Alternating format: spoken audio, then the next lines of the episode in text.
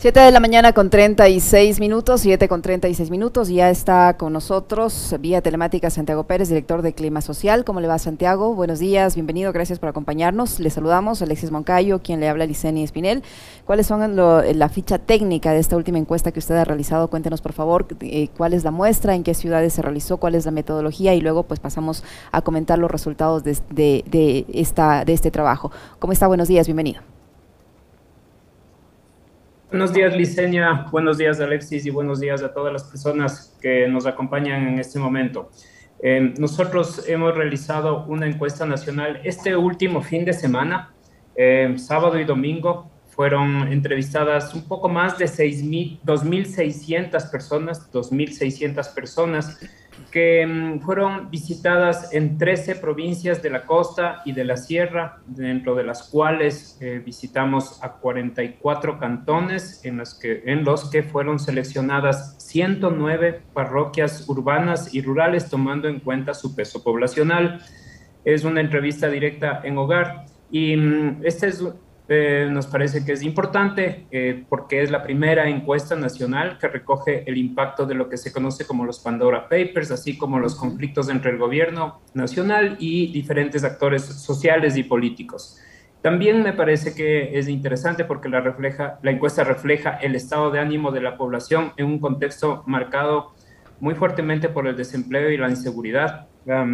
quiero comentar que ha sido un levantamiento de campo difícil Ah, tuvimos varios eventos de inseguridad con nuestros encuestadores, a quienes eh, les mando mi saludo, mi reconocimiento también y mi solidaridad por muchos problemas que hemos enfrentado y nos hemos encontrado con una población sumamente golpeada por el desempleo y por la inseguridad.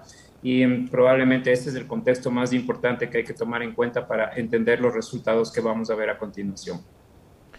Buenos días, Santiago. Un gusto saludarle como siempre. Eh, yo creo que eh, valdría la pena empezar, empezar por ahí, ¿no? Eh, primero destacando el hecho de que este trabajo de investigación de ustedes es el primero que, que recoge temas este, tan importantes y el coletazo que pudo haber traído para el presidente y su gobierno eh, con el que tiene que ver con lo relacionado a los Pandora Papers. ¿Cuál es el estado de ánimo de la población actualmente y cuáles son, eh, Santiago, las principales inquietudes, vicisitudes, urgencias, necesidades que tiene el ecuatoriano en este momento? Sí, ahí me parece que son mm, tres elementos, ¿no es cierto? Primero, cómo están las personas y sus familias, luego cómo están mirando la localidad en la que viven y finalmente cómo miran desde esa perspectiva al país. Eh, la pregunta se dice así, si, si piensa en su situación personal, ¿cómo se siente usted en este momento? Con esperanza, dice el 26%, con alegría el 22%. Esos son los dos Em, las dos respuestas más frecuentes, pero también tenemos otras que son complicadas. Miedo, 14%, tristeza, 12%, ira, 5%. Solamente un 4% menciona eh, satisfacción en su vida. Em, si vemos que hay algunas eh, respuestas en términos positivos, otras en términos negativos. Eh, de todas maneras, me parece que hay unas diferencias importantes. Los jóvenes son los que alimentan más el sentimiento de alegría y de esperanza, mientras que las personas adultas, adultas mayores también, este, están más ubicadas en el campo del miedo y de la tristeza. Eso me parece que es eh, muy revelador. También en cuanto a los problemas, mencionan deudas, inseguridad y delincuencia, falta de empleo fijo, como los principales problemas suyos y de su familia en la actualidad.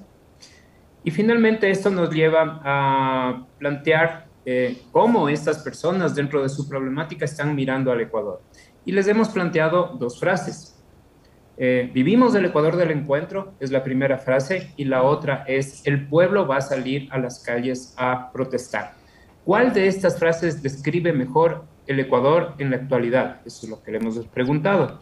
El pueblo va a salir a las calles a protestar, 43%, 23% vivimos del Ecuador del encuentro, 26% no se ubica en ninguna de las dos, el 8% no sabe, no responde. Ahora, Santiago, respecto al impacto que ha tenido en la develación de esta investigación periodística de Pandora Papers, que salpica a varias personalidades eh, y gobernantes, entre ellos el presidente del Ecuador, Guillermo Lazo, ¿cómo esto ha impactado en su imagen, en su credibilidad, tomando en cuenta que se evidencia pues una serie de contradicciones al menos en lo que él decía antes y lo que se conoce ahora a través de esta investigación periodística que incluso ha motivado al presidente a justificar estos los resultados de esta investigación con una conspiración para desestabilizar su gobierno. habitualmente nosotros pedimos a quienes hacemos en nuestras entrevistas, en nuestras encuestas, que nos digan si es que mm, eh, cómo califican, cómo evalúan la gestión de sus gobernantes, no, no, solamente del presidente, también de la presidenta de la asamblea, de la prefectura, de la alcaldía. En este caso, enfoquémonos en la calificación de la gestión del presidente Guillermo Lazo en estos primeros meses de su gestión. Dicen que ha sido muy buena el 5%, buena el 37%. La califican de mala el 41% y el 13% dice que es muy mala. Si agrupamos eh, las positivas muy buena y buena, tenemos un 42%, mientras que agrupando las negativas mala y muy mala tenemos el 53%. Em, quienes pueden acceder a nuestra encuesta está en nuestras redes sociales, Clima Social. Pueden mirar que en el gráfico se aprecia un cambio eh, muy importante en un mes desde la encuesta de septiembre y la encuesta que acabamos de realizar en octubre. En septiembre la calificación positiva estaba en 62% y en octubre esta positiva baja a 42%, prácticamente 20 puntos menos. En la calificación, las opiniones negativas estaban en el, en el 31% y ahora está en el 53%. Hecho muy revelador, nuestro maestro Ralph Murphy decía, eh, más del 40% de negativas es una gripe mala, más del 50% ya está evolucionando a pulmonía. Y en este momento vemos en el gráfico cómo se han cruzado las líneas positivas y negativas. Antes era más positiva que negativa y ahora es más negativa que positiva. Y me parece que esto tiene una explicación múltiple, no solamente es el efecto de la revelación de los Pandora Papers o, probablemente males manejos de comunicación y políticos, sino que tiene que ver con el estado de ánimo de la población, con múltiples eventos que han habido durante el último mes, en el que yo destacaría la crisis carcelaria, también la crisis económica, la sensación de inseguridad y a todo esto, la visión de que el gobierno no está cumpliendo con lo que fueron sus ofertas de campaña y que no necesariamente está gobernando para la mayoría de la población, sino probablemente privilegiando ciertos intereses privados. Y en ese contexto, la revelación de los Pandora Papers se vuelve mucho más compleja en ese sentido porque les está diciendo a la población esta noticia eh, este es un gobierno que no necesariamente se preocupa eh, por em, el pueblo, sino que probablemente tiene sus intereses en otras eh, más, en otros aspectos más privados. Y me parece que es una señal muy mala que han recibido los ecuatorianos a partir de eso. Ahí tengo dos, dos consultas para Santiago. La una, em, es decir, más allá de la, de la vacunación, no tenemos absolutamente nada. Es decir, eh, había la necesidad de reactivar economía, de generar empleo, de volver a poner en marcha el motor productivo una vez que ya la mayoría de la población esté vacunada, pero después de la vacunación no hemos tenido, digamos, una política pública que logre esa, esa dinamización económica. Por un lado, ¿cuánto puede afectar aquello? Y lo otro, Santiago, es ¿De cuánto termina siendo la caída según las mediciones de ustedes? Porque la semana pasada también se compartió una, encuesta que hablaba de una caída de 40 puntos más o menos de esa cifra altísima que le daba el presidente Lazo, más de 75% de aceptación al 24 de mayo cuando tomó posesión del cargo. Sí, la diferencia eh, de las calificaciones positivas de un mes a aquí es de 20 puntos menos, es decir, antes estaba en el 62% y ahora está en el 42% de aprobación o de calificación positiva.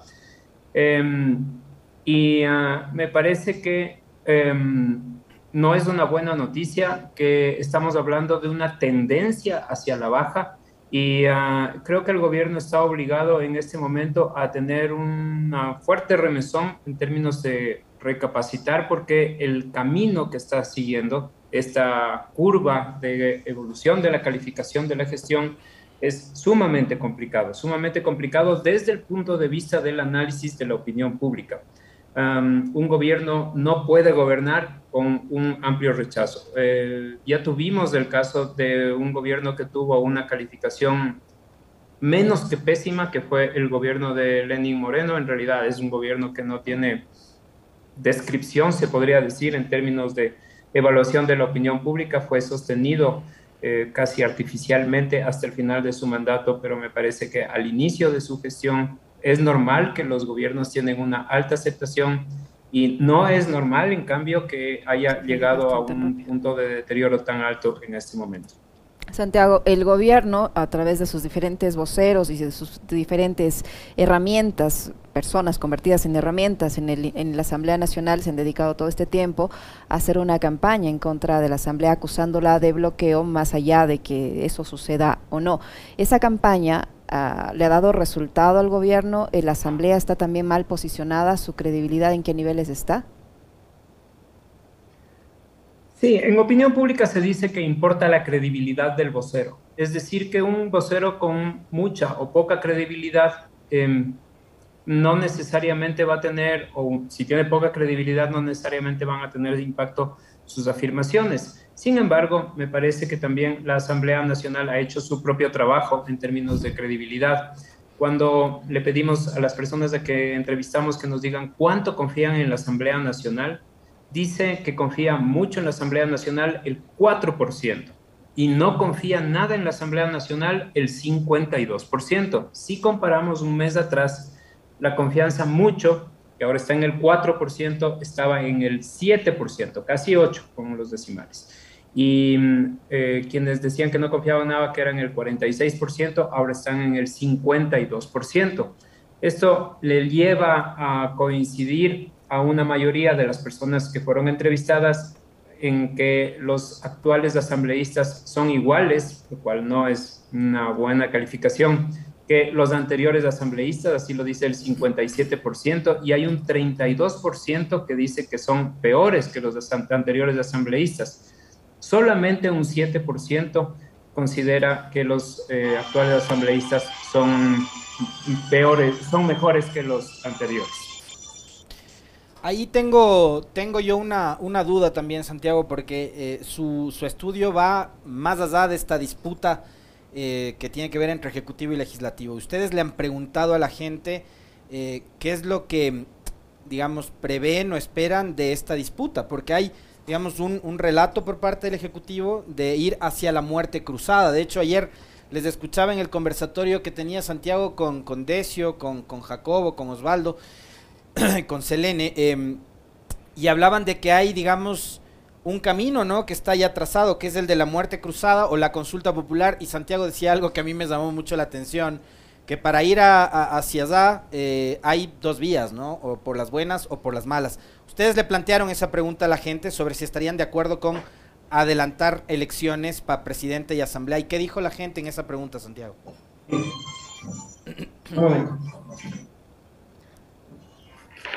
Los efectos especiales de la transmisión en vivo.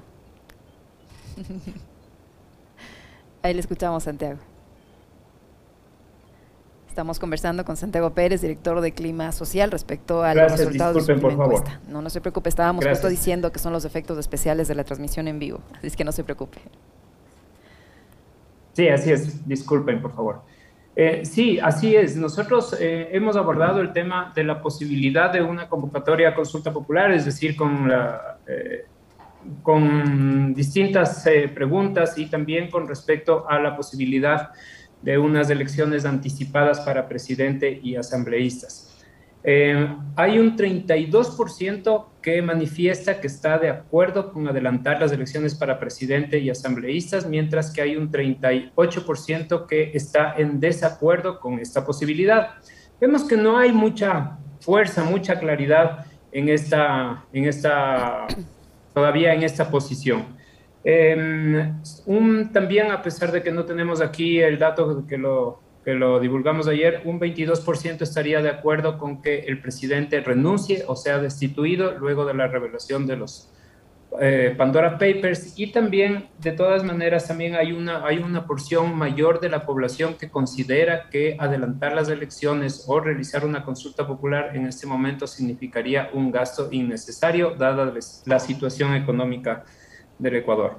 Em, entonces, lo que podemos ver es que el gobierno no tiene capital político, los actores políticos y las instituciones, incluyendo a la Asamblea Nacional, no cuentan con, no tienen la fuerza necesaria para volverse como actores relevantes eh, con una fuerza alternativa. Y por lo tanto eso me lleva a mí a concluir eso, que si es que vamos a ir a unas elecciones anticipadas o a una consulta popular, em, ninguno tiene fuerza por sí solo, tiene que darse mediante un acuerdo. Este acuerdo debe incluir la posibilidad de una renuncia del presidente, de unas elecciones anticipadas de asambleístas, de, mm, este, em, de múltiples cosas. Y tan, pero por sobre todo las por sobre todo me parece que por debajo está la necesidad de llegar a un acuerdo en, en torno a temas cruciales. Em, el incremento de los combustibles, ah, la generación de empleo, el cobro de los impuestos a las personas que tienen mayores ingresos, eh, la necesidad de mantener los derechos laborales por encima de la flexibilidad me parece que son elementos fundamentales sobre los que tendría que llegarse a un acuerdo, en los que digo también deberían entrar los elementos eh, políticos, pero em, hay dos caminos, o lo hacen por las malas y eso es el camino a la catástrofe, o se hace mediante un amplio acuerdo nacional en el que se llegue también a elecciones anticipadas, que sea mediante un gran acuerdo. Eh, me parece que eso podría ser una salida, pero vemos que estamos un poco lejos de eso en este momento. En un eventual escenario de eh, elecciones anticipadas, Santiago, ustedes plantearon esa inquietud por quién votaría la gente si las elecciones tuvieran que adelantarse por un lado, por otro, el presidente de la República, eh, para justificar este aparecimiento de su nombre en, en los Pandora Papers, ha señalado al señor Jaime Nebot, al expresidente Rafael Correa y al dirigente o presidente de la CONAIE, Leonidas Isa, como parte de un triunvirato de la conspiración para desestabilizar su gobierno. ¿Esas afirmaciones han afectado la imagen de estos tres líderes políticos que, eh, nacionales que tiene el, país o no? Sí, me parece que más allá de las propias declaraciones, eh, el contexto es demasiado complicado para los actores políticos. Cuando les hemos pedido a las personas que nos digan a quién apoya más, ¿A Guillermo Lazo o a Jaime Nebot? ¿A Guillermo Lazo o a Rafael Correa? ¿A Guillermo Lazo o a Leonidas Diza? En cualquiera de las tres circunstancias, el porcentaje más alto es el de las personas que dicen que no apoyan a ninguno. Em, en el caso de Lazo versus Nebot, eh, Lazo eh, dice no apoya a ninguno 55%, apoya a Guillermo Lazo el 26%, apoya a Jaime Nebot el 10%. En el caso de eh, Guillermo Lazo contra Rafael Correa, 38% no apoya a ninguno, 29 apoya a Rafael Correa, 28 apoya a Guillermo Lazo y versus Leonidas Diza 46% no apoya a ninguno, 30% apoya a Guillermo Lazo y 18% apoya a Leonidas Diza. Vemos que los líderes de la oposición están entre un 10 y un 30% aproximadamente, mientras que el rango de soporte de apoyo que tiene Guillermo Lazo está por debajo del 30% siempre. Y em, también les hemos pedido que nos digan si es que fueran hoy las elecciones anticipadas para presidente, por quién votaría. Y los resultados son muy exiguos, como vamos a ver en estos datos, ¿no? Guillermo Lazo obtendría un 19%, Andrés Arauz 18%, son los que estaban en la papeleta, Yacu Pérez 9%, Javier Herbas 7%, Leonidas Isa 2%, Jaime Nebot 1%. El grupo más grande son las personas que dicen que no votarían por ninguno, 16%, los que no han decidido 15% y los que buscan alguien nuevo 13%. Si tenemos esa esa cifra de quienes no escogen a ninguno de estos posibles candidatos que podrían ser estos personajes que hemos medido, estamos hablando más de cuatro de cada diez ecuatorianos que no escogen a ninguno de los líderes, lo que me lleva a afirmar que en este momento tenemos un enorme vacío de liderazgo y por lo tanto las, eh, los actores están obligados a llegar a acuerdo porque por sí solos no les basta. Este dato que, que revela Santiago Pérez eh, es muy interesante porque justamente da cuenta de aquello, el vacío de liderazgo. Ahora, ese vacío de liderazgo eh, ocurre cuando vemos que hay tres o cuatro líderes que están en franca disputa, ¿no? El presidente Lazo, Nebot, Correa y Leonidas Isa. Em, no le ubico yo en ese espectro a Guadalupe Zori porque creo que Guadalupe Zori viene a sumar a esa falta de liderazgo, porque no es precisamente eh, un rostro que le dé brillantez, lucidez al, al, rol que debería desempeñar la presidenta del primer poder del Estado. Y ahí tengo yo un par de dudas, porque veo a Jaime Nebot en el farolizo de la lista de los opcionados, ¿no? Tenemos a Guillermo Lazo, Andrés Arauz eh, punteando en mitad de tabla, Yacu Pérez con Javier Herbas y muy por debajo a Leonidas Isa y más abajo todavía a Jaime Nebot. Eh, por un lado, Jaime Nebot viene a convertirse en el gran damnificado de esta ruptura eh, que significó lo, sucedido el 14 y 15 de mayo, Santiago, cuando creo decide romper con el Partido Social Cristiano, aislarse de quien fuera su principal aliado político e ir solo. Eh, claro que hoy creo y Lazo enfrentan un problema de gobernabilidad súper fuerte, pero bueno, se libraron de un aliado que le pudo haber que parecería le resultaba incómodo. Entonces, ¿cómo entender estas cifras tan bajas de apoyo a Nebot primero y después em, ese vacío de liderazgo del que usted se refiere y que me parece que es tan importante, em, podría ser la opción para alguien más y ese alguien más eh, probablemente está en un proceso de construcción de imagen. Em, no lo conocemos, eh, puede estar por ahí, eh, pero lo otro es que vemos un desprestigio y un descrédito súper fuerte de las instituciones que forman parte de un Estado democrático como, como es el que tenemos. Ejecutivo y legislativo tienen hoy, digamos, eh, problemas muy graves que enfrentar. Entonces, esos, le dejo ahí sueltas de esas ideas, Santiago, para el análisis también. Sí, Tres cosas que decir al respecto. La calificación de la presidenta de la Asamblea Nacional tiene 23% de calificaciones positivas y 61% de calificaciones negativas. Eh, es una calificación de gestión que también se ha deteriorado en este último mes.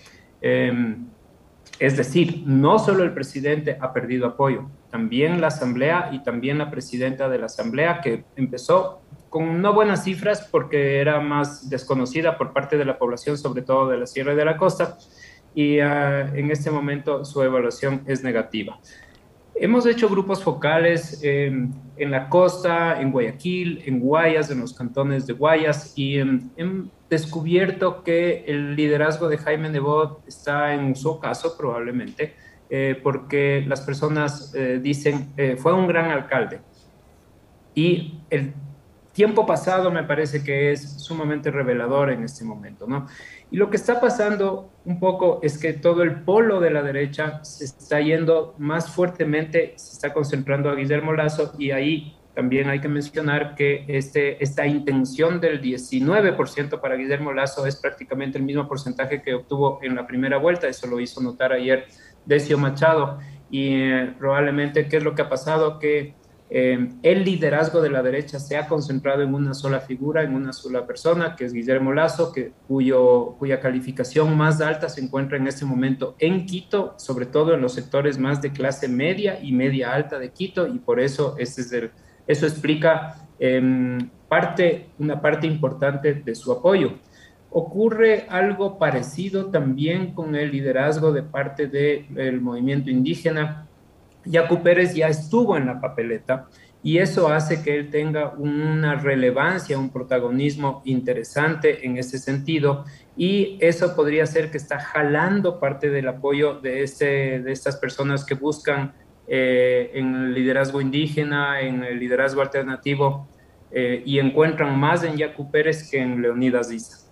Dicho de otra manera, algo así como que Yacu Pérez se va llevando el apoyo que podría tener Leonidas Diza, Guillermo Lazo se va llevando el apoyo que podría tener Jaime Nebot. Interesante.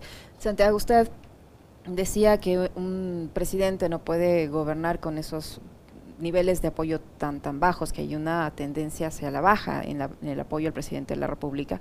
Y entre las principales preocupaciones que usted menciona en su estudio está la deuda, o sea, la situación económica de las familias y la inseguridad eh, que vivimos en el país. Ayer el presidente de la República mm, dio a conocer eh, un decreto de emergencia nacional para combatir la delincuencia y la inseguridad pero también paralelamente ha insistido en que va a presentar otra vez a la Asamblea Nacional este proyecto de ley de creación de oportunidades, ahora sí dividido con una reforma laboral que no es no va a cambiar mayor en mayor eh, cosa lo que ya había presentado y que provocó temores eh, entre los sectores de los trabajadores y en diferentes sectores del país en realidad.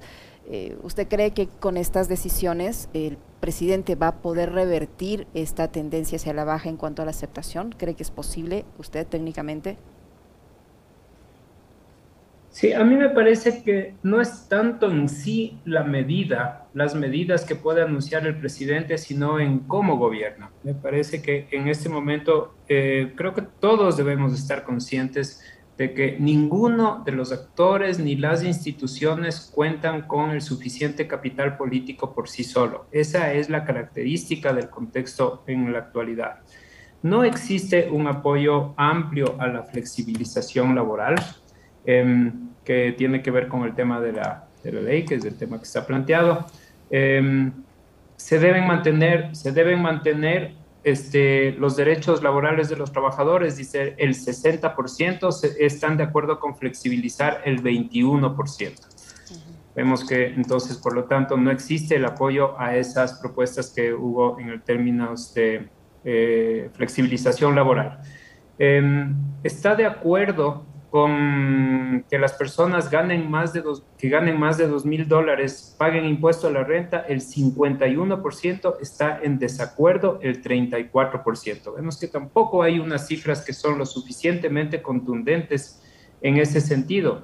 Es decir, no hay el contexto para que el gobierno por sí solo plantee una consulta popular y él gane una consulta popular de esa manera, confrontando a la Asamblea y a los otros actores políticos a través de un proceso eleccionario. No hay tampoco em, el espacio para que em, este, las fuerzas de oposición puedan impulsar un proceso de muerte cruzada sin salir mal paradas. Me parece que estamos en un contexto bastante complejo y eso lleva a la conclusión de que no existe viabilidad de nada que no sea sin acuerdos, acuerdos que tienen que tomar en cuenta al gobierno, a las fuerzas políticas que están representadas en la Asamblea Nacional, pero a la que no hay que cómo desconocer también al movimiento indígena, al movimiento social y de los trabajadores. Em, yo, yo quisiera nuevamente conectar porque eh, hay, un tramo de, de, esta entrevista que me ha llamado mucho la atención. Eh, Santiago Pérez ha hablado de que en sus recorridos, en la conversa, en la charla con la población del Guayas, eh, le da cuenta las respuestas de los ciudadanos de que está llegando el ocaso de Jaime Nebot. Estamos hablando de un político este, que ha tenido una experiencia y un recorrido muy importante. Fue gobernador, fue diputado, eh, fue alcalde 20 años, fue dos veces candidato presidencial. Em, sabemos lo que significa Nebot no únicamente para Guayaquil, para Guayas, sino para la política nacional.